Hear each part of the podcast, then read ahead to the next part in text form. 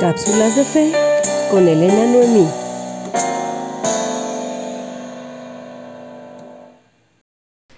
Hola, ¿qué tal? Bienvenidos a una nueva cápsula de fe, coleccionista de bendiciones.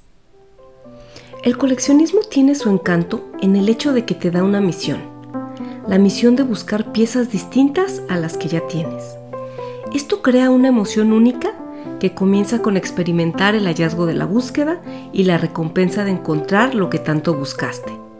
Es ahí donde viene la alegría que genera el alcanzar tu objetivo.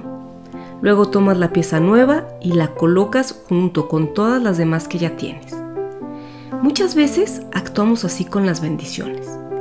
Oramos y oramos pidiéndole a Dios que nos dé tal cosa y cuando por fin la recibes, la agradeces por un rato y poquito después la colocas junto a todas las demás bendiciones que ya tienes y te olvidas de ella.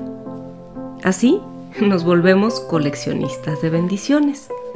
Pero lo que en verdad Dios espera de nosotros es que nos volvamos bendecidores y no almacenadores de sus bendiciones, pues definitivamente no fueron diseñadas para ser coleccionadas, sino para ser compartidas.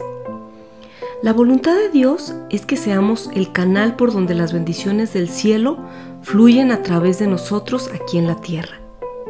Tú puedes ser un bendecidor, solo que muchas veces cometemos el error de pensar que no tenemos nada para compartir, pero no hay nada más alejado de la realidad que eso.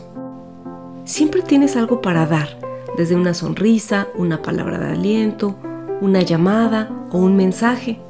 O quizá puedes compartir alguno de tus talentos con alguien más.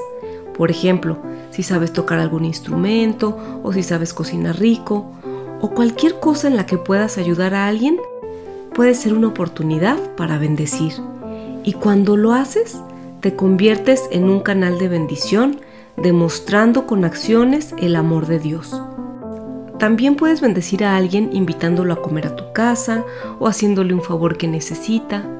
En fin, hay tantas formas en las que puedes bendecir que estoy segura que si abres los ojos podrás detectar alguna oportunidad para alegrar la vida de alguien más. La palabra de Dios dice que somos capaces de producir alabanza y gratitud a Dios en la vida de las personas a través de nuestros actos de bondad, generando así bendición para nosotros, ya que por una parte las personas nos bendicen con sus palabras y oraciones y por otra Dios se encarga de proveerte lo suficiente para que puedas seguir ayudando.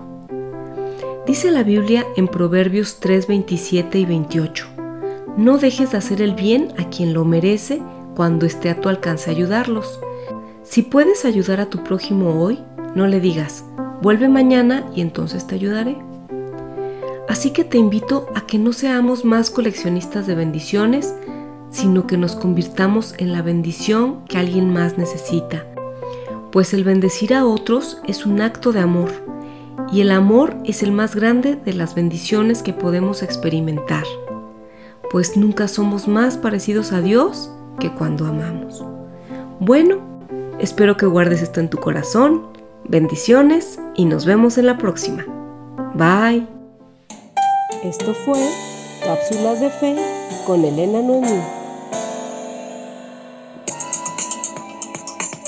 Para más cápsulas de fe y más contenido, sígueme en Apple Podcast, Spotify, Google Podcast, Facebook, Instagram y YouTube como Creados para Mucho Más y en mi blog creadosparamuchomás.blogspot.com.